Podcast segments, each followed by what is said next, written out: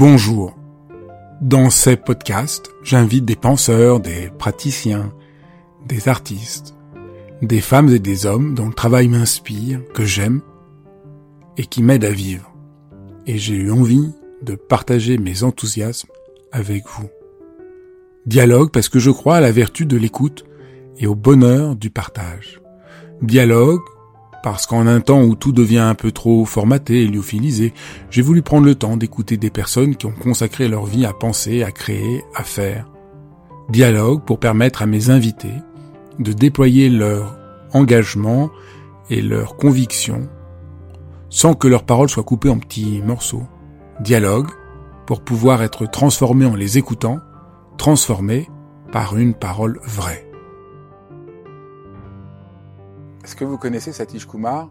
C'est l'un des plus grands sages vivants aujourd'hui. Il a une vie absolument extraordinaire. Il a rencontré euh, Martin Luther King. Il a travaillé euh, comme un des pionniers à travailler au lien entre spiritualité, la nature, l'écologie. Il est aujourd'hui une figure euh, qui inspire le monde entier parce que la force de Satish Kumar, c'est la manière dont ce qu'il dit, il le vit vraiment, il a vraiment vécu ce qui est tellement rare. Exceptionnellement, ce numéro de dialogue sera en anglais. Si vous ne parlez pas l'anglais et vous souhaitez l'écouter, il est disponible sous-titré en français sur ma chaîne YouTube et via le lien en description de ce podcast. Hi Satish, what a pleasure to see you. Maybe uh, we can start by uh, the title of your book in, in French. How did you learn simplicity and why is important? Thank you. It is my pleasure to speak with you. Elegant simplicity is an ancient wisdom. From the time of the Buddha to Jesus Christ to St. Francis to Mahatma Gandhi to Mother Teresa to Hildegard of Bingen, all the great teachers have taught me to live simply so that you have time and attention for something which is non material, something spiritual, meditation, poetry, all these things need time. If we are busy all the time, earning money, spending money, having material things, looking after them, we have no time. Now, in modern world, people have no time even though time is eternal. There's no shortage of time. But because of our pursuit of materialist consumption and production and, and, and a lifestyle we have created, which has taken all our time. And so, in order to liberate time to do things which are most important, you need to simplify your life. This is why I have written the book elegant simplicity and how I discovered simplicity. How to do, how to do that, how to succeed to make simplicity in our life.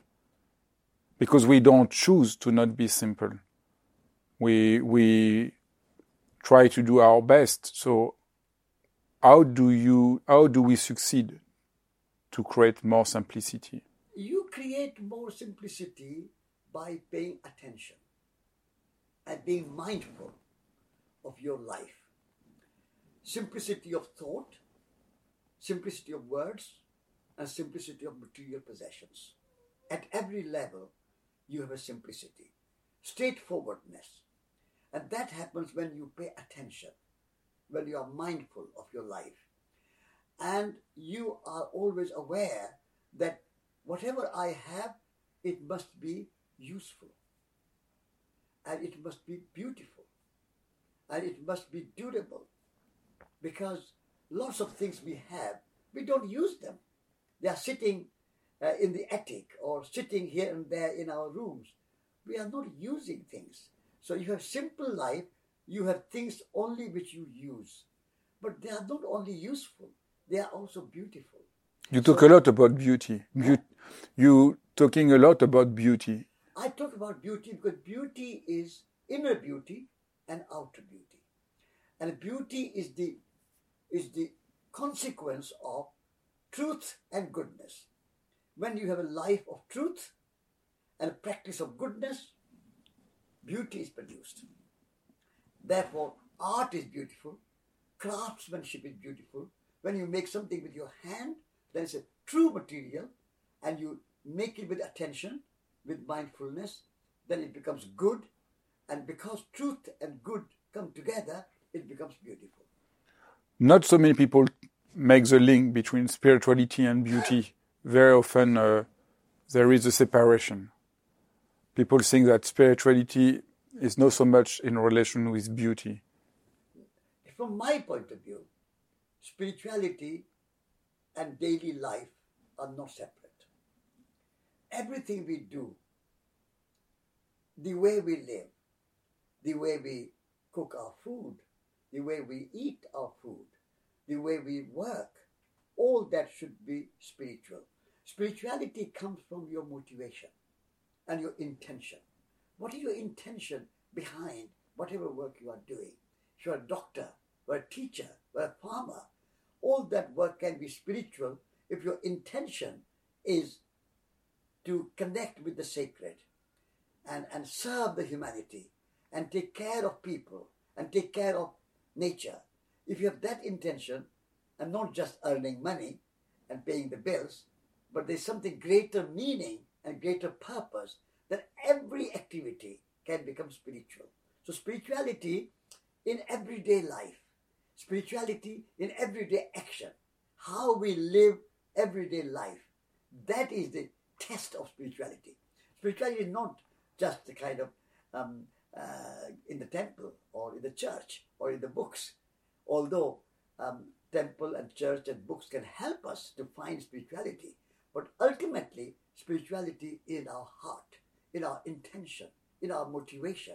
And therefore, we need to practice spirituality and beauty and simplicity in everyday life. That is the message of my book. So, when we face difficulties, so by example, you are facing uh, fear. How you way can help us to work with our fear?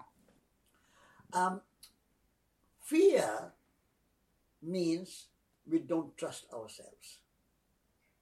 Fear means we don't love ourselves. Fear means we don't trust other people and don't love other people. So, absence of trust and absence of love creates fear. So, in order to overcome fear, we need to cultivate trust in our heart. And we need to cultivate love in our heart. Love for ourselves. We have to love ourselves. And love for other people. And love for nature. And love for divine presence. Because we have to understand that life is a mystery. And it's a wonder. It's amazement. And when you have wonder and mystery, then you have beauty in it. So this is inner beauty, not just the visual beauty, but the inner beauty. So inner beauty comes when you are filled with awe and wonder and mystery about nature. So you are not always um, interested in knowledge. You are also interested in not knowing. Because we complicate our minds by too much information and too much knowledge. And therefore, we lose the sense of mystery. So, when we know that not, we, a lot of things we don't know, and it is good not to know, we can embrace and celebrate not knowing. That is the beginning of simplicity. So, elegant simplicity works at many, many levels. Uh, it works on a physical level, but also on a spiritual level, also on an intellectual level. How can we do to be able to love ourselves when we don't arrive to love ourselves, when we are um, angry against ourselves or we we don't arrive. It's not so easy to love ourselves. What kind of advice can you give us to? Yes. Uh, it's not easy to love ourselves, but nothing is easy in life. if you want to play violin, you can say, but playing violin is not easy. If you want to paint paintings, pictures, you can say painting is not easy. If you want to, uh, if you want to um, sing, you can say singing is not easy.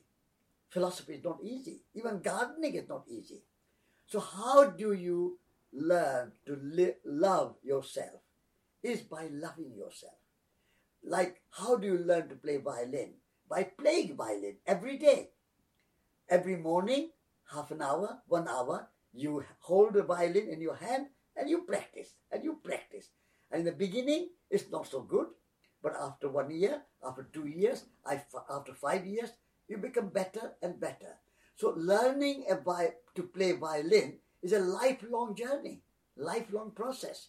In the same way, when you start to lo- love yourself, you say to yourself, I am good. I am divine being. I will take care of myself. Every day, you love yourself and cultivate love for yourself. Because when you love yourself, it's not ego. You, you should not feel pride in yourself. You should not think that I love myself more than somebody else, or I should um, think that I am better than somebody else. I'm superior to somebody else. Uh, other people don't know. I know better. That is a different kind of um, arrogance. Loving yourself is to recognize yourself who you are, knowing yourself who you are, and being yourself. And so, elegant simplicity is a shift from having to being. And when you are who you are, you are contented, you are fulfilled, you are satisfied with yourself. When you love yourself, you are contented with yourself. When you don't love yourself, then you want to fill the vacuum in your life with material possessions. You want to have this, that, or the other. Many, many things. So, lack of self love creates a kind of desire to possess, to acquire, to own things. So that's where life becomes complicated. But when you love yourself, you are contented, you are happy, you are fulfilled, you are satisfied, you are happy, and therefore um, uh, that's a simple life. So loving yourself is a prerequisite for simple life. So we know how to do to play violence. We, we have a violence, we take class, we try to, to play. How do we do, what kind of exercise we can do to learn to practice loving ourselves? Yes. Um, first step is every day allow 20 minutes, half an hour to be quiet be still, be in solitude, and focus on yourself and ask the question Who am I? What is the meaning of my life? What is the purpose of my life? What am I going to do with my life? These questions are the questions for knowing yourself. And when you know yourself, even you don't have to know yourself completely, but you know yourself, then you know I am good. I am my body, but I'm also my spirit. I'm my consciousness, pure consciousness. I am. I am compassion. I am love. I am truth. But I am also, I feel when I, I am fear, I am anger, I am sadness, I am tired. Yes, yes. So I'm not only love, compassion, I'm also sadness. Fear and anger and, and anxiety. So this is the where um, learning to love comes in. So you recognize that I'm a human. I'm a human. I have a bit of fear. I have a bit of anger. I have a bit of anxiety. How can I mitigate? How can I reduce my anger? And how can I increase my compassion and love? Because anger does not make me happy. Anger does not make me fulfilled. or, or, or satisfied. Anger creates more anger. And when I'm angry, it's not good for my body, it's not good for my mind. Is why is why when I'm angry, I am angry to be angry because I know it's not good for me. Also, I become angry, and I'm very unhappy to be angry because I know it's not good. So in your brain, there are two hemispheres the left hemisphere and the right hemisphere. So the left hemisphere and the right hemisphere can have a dialogue. And with the right hemisphere, you can bring spirituality, trust, compassion, and, and have a dialogue with the left hemisphere. Say, why are you angry? Why are you afraid? When you were born, universe put the milk in the breast of your mother. Universe will look after you. You are in the lap of gods. You are in the lap of cosmos. You are in the lap of the universe. Universe will provide the sun. Universe will provide the rain. Universe had provided you body. Universe will provide the soil. Nature and the universe is there to hold us. And that will give us your trust and your love for the universe. And everything in the universe is part of the universe. So people are part of the universe. Trees and forests are part of the universe. Rivers and oceans are part of the universe. Animals and birds are part of the universe. Mountains are part of the universe. So you start to love whole universe. And you can say, whole cosmos is my country. Whole planet Earth is my home. Nature is my nationality. And love is my religion. So this kind of dialogue with your uh, left hemisphere of the brain, you can cultivate your love and, and mitigate and reduce your anger. I'm not completely convinced because uh, when you have fear or anger, Yeah. you have the. F- Sometimes you feel you're right. We're not talking about that, but very often you are very uh, you are very sad to feel this anger. You know it makes no sense. You see that you and you are really um, is a very strong deception because you you know it makes no sense. You practice. You really want to be in peace, but you uh, are angry because maybe uh, someone make harm to you. You fear because you see the situation of the world and the war who are mm, destroying so many, destroying and killing so many people, and you don't want it, but you you feel that. Yes, um, I would say that if I am angry, I'm not angry myself that why I am angry. It's a little bit like being a gardener. In the garden, you have flowers, you have fruit, you have vegetables, you have herbs, but you also have weeds. You are not angry with weeds. You say, Weeds, I will take you away and put it on the compost. So you be compassionate to yourself and take your anger and put it on the compost. Make a compost of the anger. That can become uh, food for the soul, like compost becomes food for the soil. And so you are not angry with weeds, but you don't allow weeds to interfere with your flowers and herbs and fruit and vegetables. You just remove it and put it on the compost. In the same way, when you have anger in yourself, you work mindfully without being angry, mindfully, like weeding. You weed out the anger and put it a kind of compost where, where you can say, This anger will transform into energy. This anger will transform, like weeds transform into compost, my anger will become energy. And, and so, for example, Jesus Christ was angry on, on the money changers, but he did not hate them. He just said, My anger will become love and, and, and energy. And so it's a kind of transmutation, it's a kind of transformation, it's a kind of sublimation of anger into a different kind of energy. Because anger is energy. You don't have to discard it. Like plants are plants, weeds are plants. Uh, they potentially they are compost, um, and so weeds are only weeds because you, they are in your way in the garden. This is how you deal with anger. You work a lot about um, nature and uh, changing the way we relate to the world. Um, it's a major concern for many people now.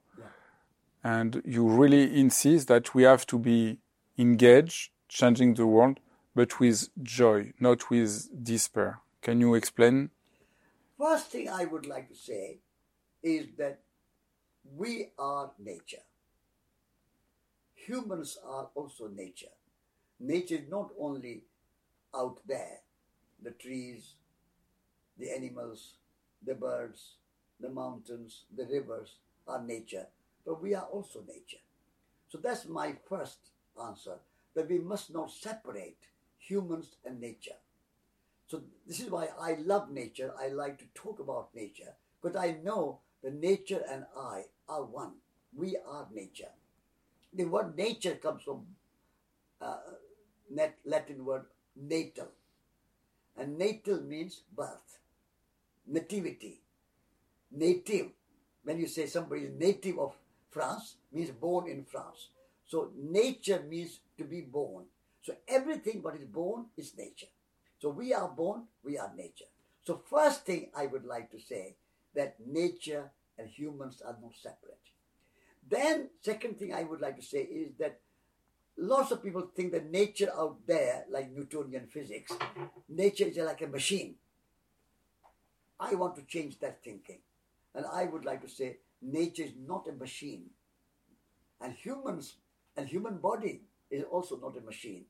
Like humans are a living organism, birds, animals, forests, mountains, they are also living organisms. So the moment we realize that we are nature and nature out there is a living organism and not a machine, not inanimate, then our relationship with nature changes.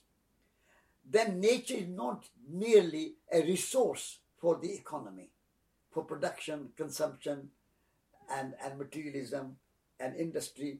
But at the moment, our attitude to nature is that's only a resource for the economy.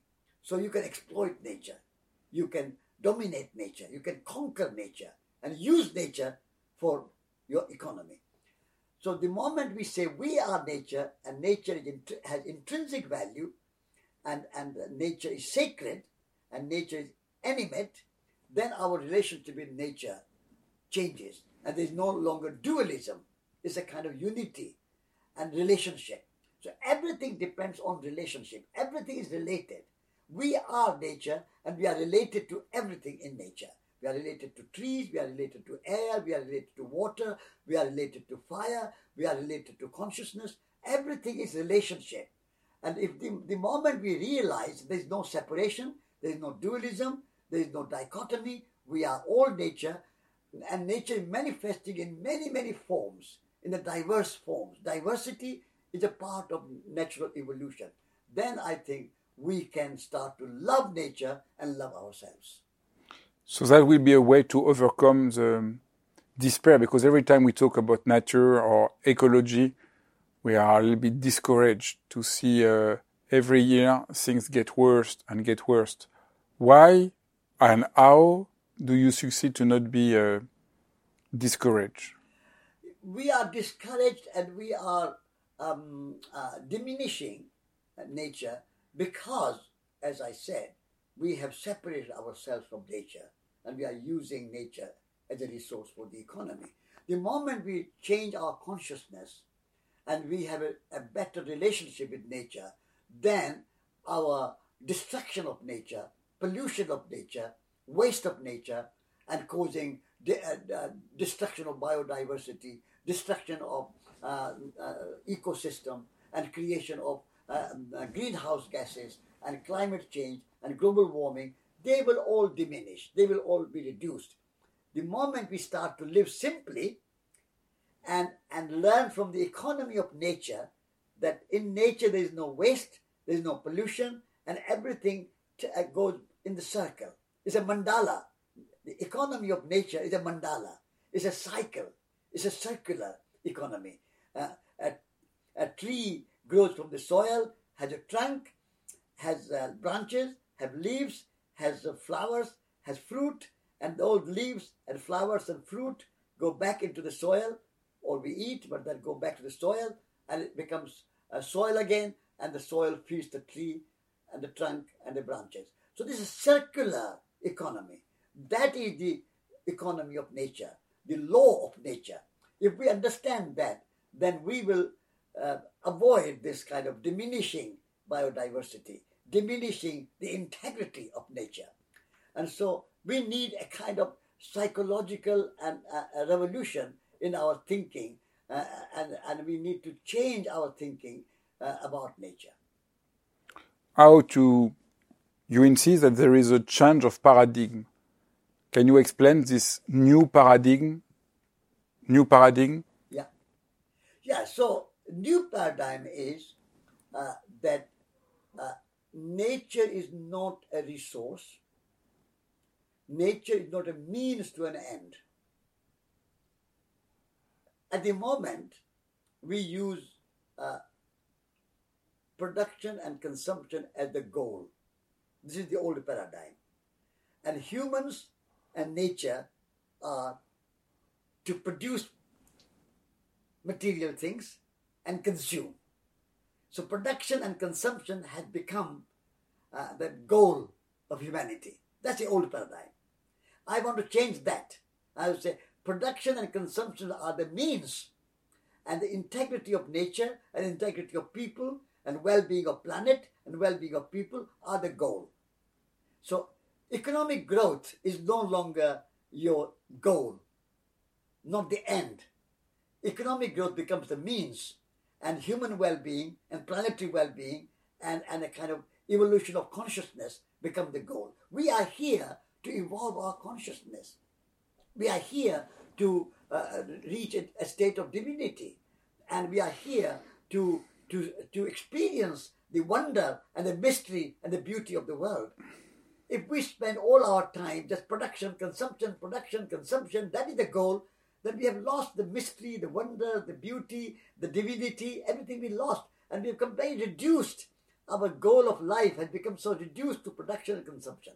So, the new paradigm is to change this uh, confusion of what are the means and what are the ends the production, consumption, uh, money, profit, these are the means and integrity of people, integrity of planet, and integrity of nature, and an experience of the wonder and the beauty and, and, and the mystery and divinity is the goal.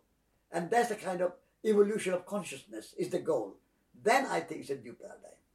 How can we, each of us, do something to help to promote this new paradigm? First of all, we have to start with ourselves. We cannot start with somebody else. We have to start with ourselves. And we have to evolve our own consciousness. And we have to, uh, to grow in our consciousness. And, and that is a way of meditation and, and living everyday life with uh, conscious living. It's a conscious living. You are living everyday life. Everything you do you do mindfully and heartfully and consciously. The moment you start to live that way of life, then you will communicate that to other people uh, through um, music, through painting, through writing, through poetry, uh, through any means you communicate to other people. As Jesus Christ communicated, Buddha communicated, um, Lao Tzu uh, communicated through his Tao Te Ching and, and many, many other great philosophers. Uh, Socrates communicated. We all need to communicate these um, uh, deep and profound uh, ideas through poetry, music, art, culture, whatever means are available to us. Then we can uh, transform uh, our consciousness and transform our society and transform our world. Thank you very much. Voilà, j'espère que cet épisode de dialogue vous a plu, n'hésitez pas à mettre le plus de commentaires que vous pouvez, c'est très important. J'adore les lire, j'apprends plein de choses, ça me donne plein d'idées et ça permet à d'autres personnes de découvrir la vidéo. Et abonnez-vous, d'autres surprises vous attendent très bientôt.